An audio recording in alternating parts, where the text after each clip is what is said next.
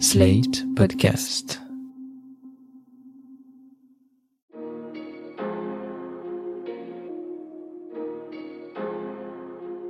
Bonjour et bienvenue dans Le Monde Devant Soi, le podcast d'actu international de Slate.fr.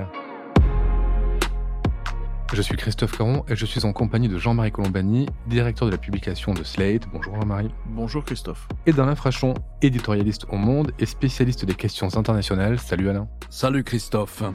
C'est un nouveau pas de l'engagement occidental aux côtés de Kiev, la livraison par Berlin de chars Léopard 2, celle par Washington de chars Abrams et peut-être celle par Paris de chars Leclerc, juste après celle des chars légers AMX annoncée début janvier. Un pas parce que ce matériel-là est d'une autre nature que celui jusqu'alors fourni, il est récent, moderne et surtout il a des capacités offensives. Fini les seuls soutiens logistiques et défensifs, Union européenne et États-Unis passent à la vitesse supérieure et cela inquiète certains observateurs. Ce changement de politique nous fait-il passer du statut d'ami ou d'allié à celui de co-belligérant? Cela ne risque-t-il pas d'entraîner une irréversible escalade sur le terrain ukrainien ou au-delà? C'est en tout cas les arguments de celles et ceux qui appellent à la négociation avec Moscou. Mais pour négocier quoi et avec qui, on ne le sait pas, et l'on peut se demander si la peur est vraiment bonne conseillère en matière de stratégie militaire et de relations diplomatiques, on va en parler. Mais d'abord, pour commencer Alain, je voudrais revenir sur ces livraisons de chars. Est-ce que vous pourriez nous en dire plus sur ce et pourquoi il est si important pour les Ukrainiens alors, je ne sais pas s'il est si important pour les Ukrainiens, parce que là-dessus, les militaires sont divisés, mais sans doute euh, est-ce une livraison d'armes importante? Il faut jamais oublier non plus que ça se passe pas dans l'immédiat. Il faut six mois pour former euh, un équipage sur un char Abrams, qui est une, une sorte de réceptacle d'informatique invraisemblable. Ensuite, euh, il faut les transporter en Europe. Alors, il y a des avions gros porteurs qui peuvent le faire, ou des cargos. Donc voilà, c'est pas immédiat. En revanche, pourquoi les chars allemands sont euh, sur la table? Pourquoi eux, plus que d'autres chars? Eh bien, parce qu'il y en a 2000, parce qu'ils ont été vendus dans toute l'Europe. Je crois qu'il y a une dizaine de pays, en Europe en tout cas, qui ont des chars Léopard, et que donc on sait que des pilotes euh, des équipages ukrainiens sont déjà entraînés sur des chars Léopard. Enfin, il y a les chars britanniques, et les Ukrainiens en ont quelques-uns déjà, toujours dans cette catégorie de ce qu'on appelle les chars lourd, c'est-à-dire 55 à 60 tonnes, par rapport à un blindé léger, 30 à 35 tonnes. Par exemple, la France a livré des blindés légers AMX, je crois, euh, qui pèsent 30 euh, tonnes à peu près. Et puis, il y a les chars lourds euh, Leclerc. Alors, je ne sais pas quelle a été l'histoire commerciale du Leclerc, mais enfin, il y a moins de Leclerc en Europe que de chars Challenger ou de chars Léopard. Peut-être en avons-nous vendu ailleurs je crois, en Arabie saoudite. Alors jusqu'à aujourd'hui, les Ukrainiens ont utilisé des blindés Pacte de Varsovie, des, des chars T-62. De l'ancien matériel. De l'ancien matériel, du matériel soviétique, extraordinairement costaud. Ce sont des chars incroyablement robustes. Je vais vous donner un, exemple. Par exemple, lorsque, il y a assez longtemps, mais dans le Sinaï, l'armée israélienne, lorsqu'elle occupait encore le Sinaï, qu'elle a quitté en 77, des militaires ont trouvé, en creusant sous le sable, mais assez profondément, ils ont trouvé un char, un de ceux-là. Et ils se sont dit, bon, il est là depuis maintenant quatre ans, sous le sable. Ils sont ouverts le char, ils ont mis le moteur en marche, le moteur est parti immédiatement. Donc c'est des chars très costauds. Mais leur portée de tir est très inférieure aux chars lourds, ceux dont on a parlé, les Abrams, les Léopards, les Qui Challenger, 4000, 4000 les mètres, je crois, hein, les chars lourds. Au-delà de ça même, ces chars lourds peuvent tirer de 6 à 9 km, je crois, avec une précision. Alors qu'un T-62 est entre 3 et 4 km. Ce qui fait qu'il y a ce qu'on appelle la zone de la mort. Vous pouvez pas vous approcher. Avec un T-62, vous ne pouvez pas réellement vous approcher. Il ne s'agit pas, je crois, d'imaginer des grandes batailles de chars comme il y a eu, notamment au Moyen-Orient, sur le plateau du Golan, ou la plus grande bataille de chars de l'histoire, qui était celle de l'opération Barbarossa, lorsque le Troisième Reich, les nazis, ont attaqué la Russie. Non, il ne s'agit pas de ça. Il s'agit de se servir de ces chars lourds de deux manières, disent les militaires. Vous savez, les militaires, contrairement aux plateaux de télévision, ne font pas de différence vraiment entre des armes défensives ou offensives. Ce ne sont pas des concepts qui ont forcément du sens pour les militaires. Les armes sont là pour tuer et pour détruire. Eh bien, vous pouvez vous en servir de deux manières. Vous pouvez vous en servir comme de l'artillerie lourde pour pilonner un espace, ou vous pouvez vous en servir pour accompagner une offensive de blindés légers qui transportent, eux, des fantassins pour conquérir du terrain ou essayer de conquérir du terrain. Je n'irai pas plus loin dans les explications parce que mes compétences s'arrêtent là à ce que j'ai retenu des explications des experts militaires. Voilà, c'est à la fois de l'artillerie lourde, extrêmement mobile, et avec un blindage extraordinairement costaud. Vous avez dit que les militaires ne font pas la différence entre armes défensives et armes offensives. La diplomatie, elle peut-être le fait. Est-ce que c'est pour ça que Olaf Scholz a autant tergiversé avant de livrer ses Léopard 2 Est-ce qu'il s'est dit, si je livre ces armes aux Ukrainiens, je rentre dans un engrenage, une alliance particulière avec l'Ukraine qui pourrait me coûter cher sur le plan des relations internationales avec la Russie, entre autres. Alors lui dit qu'il n'a pas tergiversé, qu'il était dans un processus de décision qu'on connaît bien. Les processus de décision allemands sont lents, sont démocratiques, sont etc. évidemment, en France, comme il n'y a pas un seul débat sur le sujet à l'Assemblée, je veux dire, euh, voilà, on comprend peu, puisqu'il suffit que le président décide pour que les choses euh, aillent de l'avant. Mais c'est vrai qu'il y avait d'abord beaucoup de questions euh, techniques, entre guillemets, à poser, parce qu'il y a un problème d'harmonisation. Si on donne des chars de modèles différents, comment se servir de ces chars qu'on ne peut pas former sur un Léopard et transférer sur un Leclerc. Oui, parce que les moteurs sont pas les mêmes. Oui, puis la technologie n'est pas, la même, ainsi de suite. Et puis, manifestement, les Allemands attendaient un feu vert américain, souhaitaient que les Américains fassent un, pas en avant eux aussi, pour mieux justifier aux yeux d'une opinion qui est quand même euh, globalement restée marquée par le pacifisme, l'opinion allemande, on ne va pas s'en plaindre. Donc, euh, on était dans l'attente d'une décision américaine. Et la décision américaine a tardé à la fois pour des raisons politiques, parce qu'on voit bien que Joe Biden dose aussi en fonction de ses considérations sur euh, belligérants, non belligérants, mais il y avait aussi une raison technologique, c'est que le blindage des Abrams est un blindage secret donc particulièrement performant, j'imagine, en tout cas secret. Et donc la crainte des États-Unis était qu'en envoyant sur le terrain des chars Abrams, il ne tombe, l'un d'entre eux ne tombe aux mains des Russes, ce qui serait évidemment une catastrophe euh, technologique, puisque c'est une technologie, encore une fois, inédite, secrète, qui équipe euh, le blindage des, de ces chars Abrams.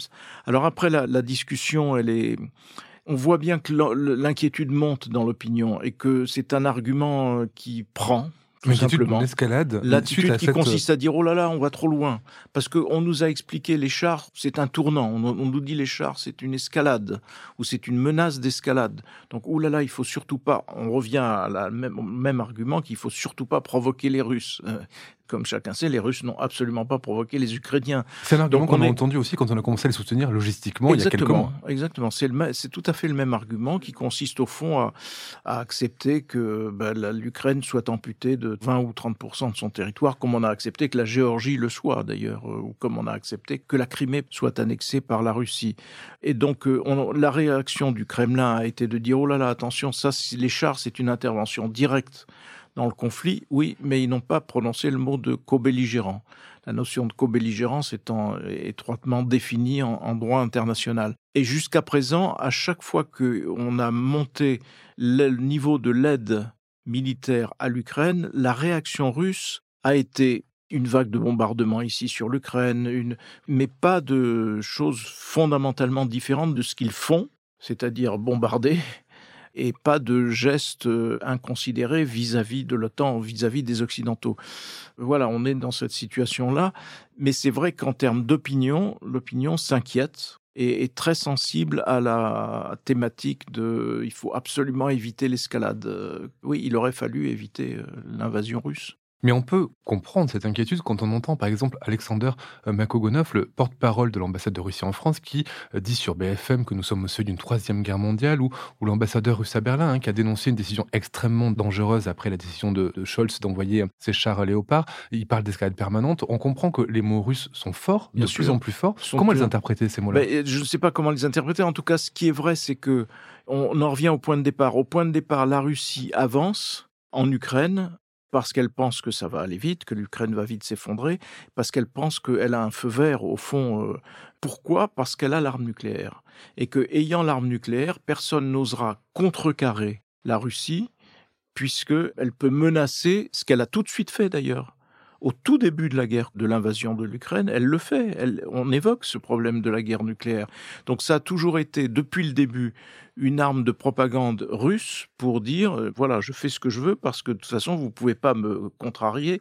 Si vous me contrariez, j'utilise contre vous l'arme nucléaire. Ça, c'est la toile de fond. Alors après, il y a la part de l'incertitude qu'on peut avoir dans chaque conflit, dans chaque guerre. Et il y a l'angoisse de 1913. 1913, c'est un, incident, un incident entre guillemets, qu'on peut considérer comme mineur, l'assassinat de, d'un héritier euh, du trône, François euh, de l'Empire austro-hongrois, qui dégénère de fil en aiguille en guerre mondiale. Donc c'est cela qu'on peut toujours craindre en effet, et on peut toujours le craindre d'autant qu'il y a à la tête de la Russie quelqu'un qui manifestement n'agit pas de façon euh, totalement rationnelle. C'est le moins que l'on puisse dire. Donc il y a cette part-là, mais cette part-là, elle est, euh, j'allais dire, incompressible. Je ne vois pas comment on pourrait éviter d'abord éviter d'y penser et ce que l'on peut y faire. Par exemple, on dit il faut éviter que un missile euh, américain ne tombe sur le territoire de la Russie. Mais moi, je pense que quand les Ukrainiens vont dans cette direction, ils y sont déjà allés par drones interposés. C'était pas des drones occidentaux, c'était probablement des drones turcs sur des bases aériennes russes. Mais pour que ce soit des armes euh, livrées par les Occidentaux, je n'y crois pas parce que je pense que ces armes-là, en tout cas s'agissant des Américains, elles sont sous contrôle des États-Unis et que les Ukrainiens ne pourraient les, utiliser contre la Russie qu'avec l'aval des États-Unis. Donc je pense qu'en fait, ce danger-là, pour moi, n'existe pas. Qui est une sorte de débord par hasard du conflit sur le territoire russe à cause de d'une offensive. Oui, parce que l'inquiétude, c'est que les armes occidentales se retrouvent sur le sol russe. Les chars euh, Abrams ne pourront pas être utilisés sur le sol russe. Pas plus d'ailleurs que les chars Léopard, et que ça, je pense que c'est soumis pour les Ukrainiens à une surveillance euh, américaine. Cette crainte de l'escalade qui dépasserait le simple territoire ou le seul territoire ukrainien, Alain, elle est pour vous aussi relativement infondée? Écoutez, d'abord, je pense qu'elle est légitime. Ça serait absurde euh, qu'il n'y ait pas de peur, d'appréhension. Euh, je pense que c'est parfaitement légitime. Mais il faut regarder aussi de plus près les choses sur le terrain. Au fond, les gens qui avancent cet argument disent, voilà, on va donner aux Ukrainiens les moyens d'une offensive contre les Russes. Mais d'une offensive contre les Russes où? Chez eux en Ukraine, pas en Russie, comme le disait Jean-Marie. Il s'agit pour eux d'essayer de reconquérir un peu plus d'espace là où l'armée russe a pris du terrain, c'est-à-dire dans le Donbass. C'est ça qu'il s'agit. Et pourquoi ils sont obligés d'avoir ces armes-là, ou pensent-ils qu'il leur faut ces armes-là? Parce qu'ils sont dans la perspective d'une offensive massive de l'armée russe. Il faut pas laisser le monopole de l'engrenage à Poutine, si vous voulez. C'est complètement absurde. On est à la veille d'une offensive gigantesque de l'armée russe. Peut-être même par le nord, par la Biélorussie. C'est pas par hasard s'ils ont assemblé là, réuni là des dizaines et des dizaines de milliers d'hommes. Et donc, qu'est-ce qui est visé là? C'est Kiev à nouveau. Il ne s'agit pas du Donbass, il s'agit de Kiev à nouveau. Il s'agit d'une offensive qui n'a rien à voir avec l'opération spéciale de février et de mars dernier, où les Russes avaient mobilisé 130 000 hommes pour s'emparer de la capitale et de l'ensemble de l'Ukraine, ou la soumettre à un régime policier et à une répression poutinienne féroce, et de raccrocher l'Ukraine à l'ensemble politique russe. C'est de ça qu'il s'agissait. Bon, ils se sont trompés, les Ukrainiens ont résisté, et puis on a aidé les Ukrainiens à résister. Mais sinon, ils seraient à Kiev. Mais ils n'ont pas forcément renoncé à Kiev.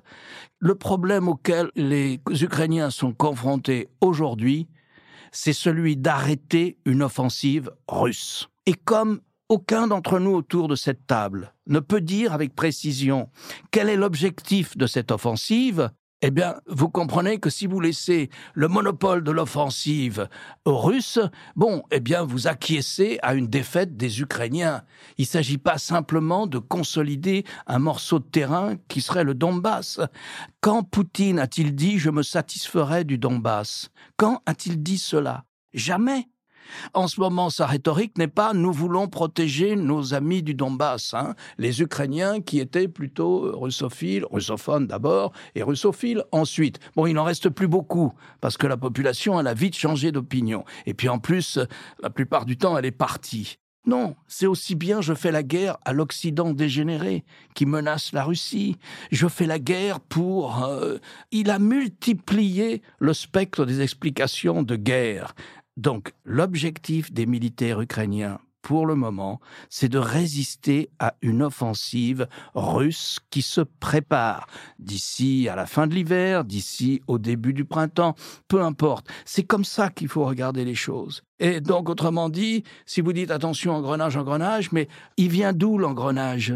Vous ne pouvez pas laisser le monopole de l'engrenage à Poutine, ou alors vous acceptez de facto qu'il ne s'arrêtera pas au Donbass et qu'il ira jusqu'où? La guerre se prolongera la guerre sera encore plus déstabilisatrice qu'elle ne l'est aujourd'hui.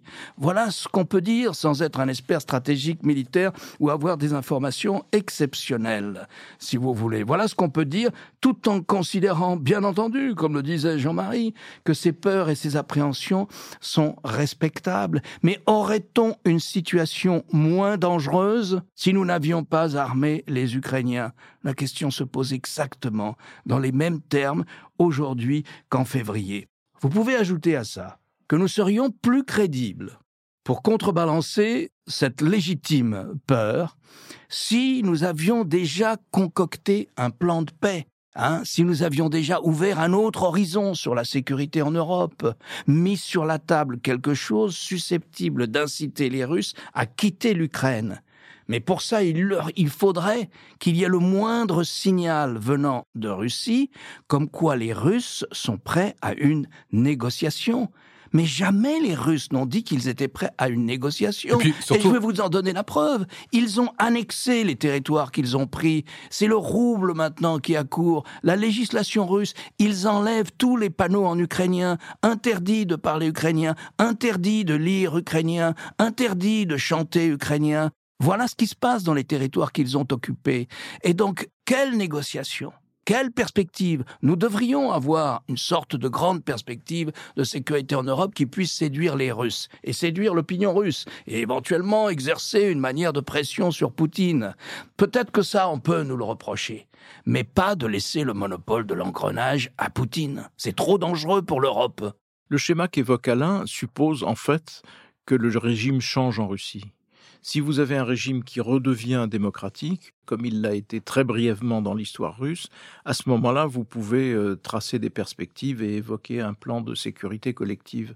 Mais avec Poutine, c'est impossible, puisque la sécurité collective, pour lui, c'est le rapatriement dans la sphère d'influence russe de tout ce qui était euh, derrière le rideau de fer donc euh, les pays baltes et d'autres. Donc c'est un, un, nouveau casus belli. Donc on ne peut pas non plus faire comme si euh, Poutine n'avait pas des vues impériales, impérialistes, pour l'instant, les, propre du terme. Les seules négociations qu'on pourrait mener pour la paix, ça serait des concessions euh, territoriales ukrainiennes oui, la Russie. Oui, c'est-à-dire ce serait de reconnaître l'annexion des, morceaux d'Ukraine que la Russie euh, occupe.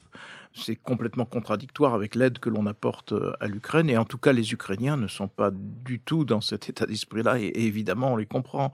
Mais ce qui est frappant quand même, c'est que l'aveuglement initial sur la Russie que l'on a tous plus ou moins partagé parce que euh, on considérait que la Russie était au fond devenue redevenue ou devenue un partenaire euh, comme les autres avec euh, évidemment des ambitions certes, mais limitées, en tout cas pas tournées sur le territoire, euh, vers le territoire européen, cet aveuglement ressurgit à intervalles réguliers. Et derrière l'argument sur euh, le refus de l'escalade, il y a à nouveau une forme de on ne veut pas voir, donc on ne veut pas écouter ni lire vraiment Poutine dans le texte, ni écouter ses conférences de presse ou ses discours, alors que elles sont, ses prises de parole sont très explicites. Dans l'histoire des conflits, dans l'histoire des guerres, il y a des concessions territoriales. Il y a eu des concessions territoriales en 1945 dans tous les sens en Europe. Des morceaux de population sont passés d'un pays à l'autre. Il y en a eu beaucoup. Hein. Ensuite, on peut faire valoir aussi que Si on regarde les paix qui sont intervenues après des conflits, les paix, c'est rarement des paix justes. En général, si vous cherchez une paix juste, c'est comme la quête de la pureté. Vous ne faites pas la paix, vous faites la guerre. Donc, euh, tout ça, ce sont des arguments parfaitement légitimes et parfaitement acceptables. Mais encore une fois, Poutine ne propose pas ça. Poutine n'entre même pas dans ce schéma-là. Et rien, pas un signe de ces propagandistes, pas un mot ne le laisse entendre. Après, les Ukrainiens définiront leurs frontières si jamais à un moment la guerre va arriver à un point où et les Russes et les Ukrainiens considéreront qui n'ont plus intérêt à se battre, les uns et les autres. À un moment, ça va coïncider.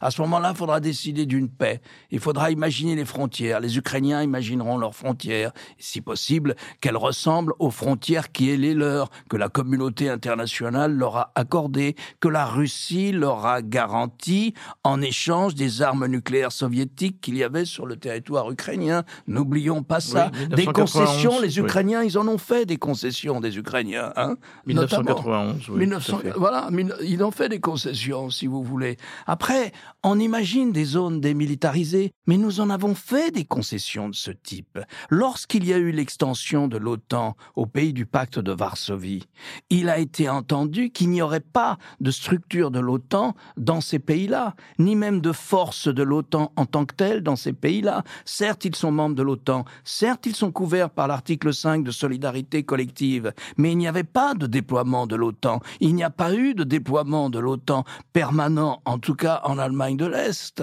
On a commencé à déployer les forces de l'OTAN au-delà de ça, c'est-à-dire qu'on avait des zones démilitarisées aux frontières de la Russie. Et on a commencé à installer des forces de l'OTAN dans ces pays-là, contrairement à ce que nous avions dit, on l'a commencé pour une raison très simple. C'est qu'en 2014, la Russie a envahi la Crimée. Et donc, quand on vous dit qu'il faudrait des concessions territoriales pour arriver à la paix, bon, d'abord, c'est pas forcément à nous de le dire, mais on a quand même notre mot à le dire, puisque nous aidons substantiellement les Ukrainiens. Mais tous nos exemples précédents de concessions territoriales ont abouti à une offensive sur Kiev le 24 février 2022. Voilà à quoi ont abouti nos concessions précédentes. Pourquoi en irait-il différemment cette fois-ci? Pour terminer, une question, parce que c'est lié aussi à cette crainte de l'escalade, c'est le statut de co-belligérant. Ce statut existe-t-il vraiment? Comment est-il défini? À partir de quel moment est-ce qu'on peut être considéré, nous, Français, Européens, Américains occidentaux, comme co-belligérants de ce conflit qui concerne Si vous avez des éléments d'une armée euh, occidentale, euh, française, polonaise, euh, américaine, qui met le pied sur le sol russe, mais le simple fait de fournir euh, non, au second non, par exemple.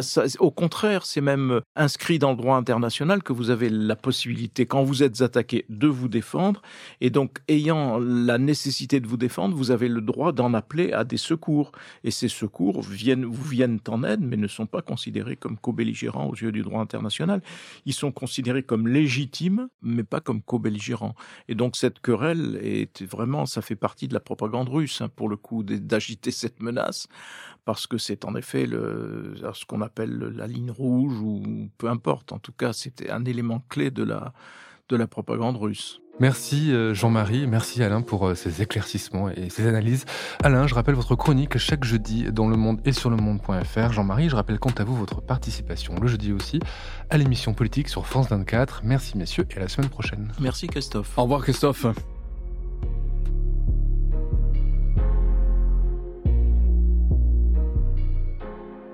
Retrouvez le monde devant soi chaque vendredi sur slate.fr, votre plateforme de podcast préférée.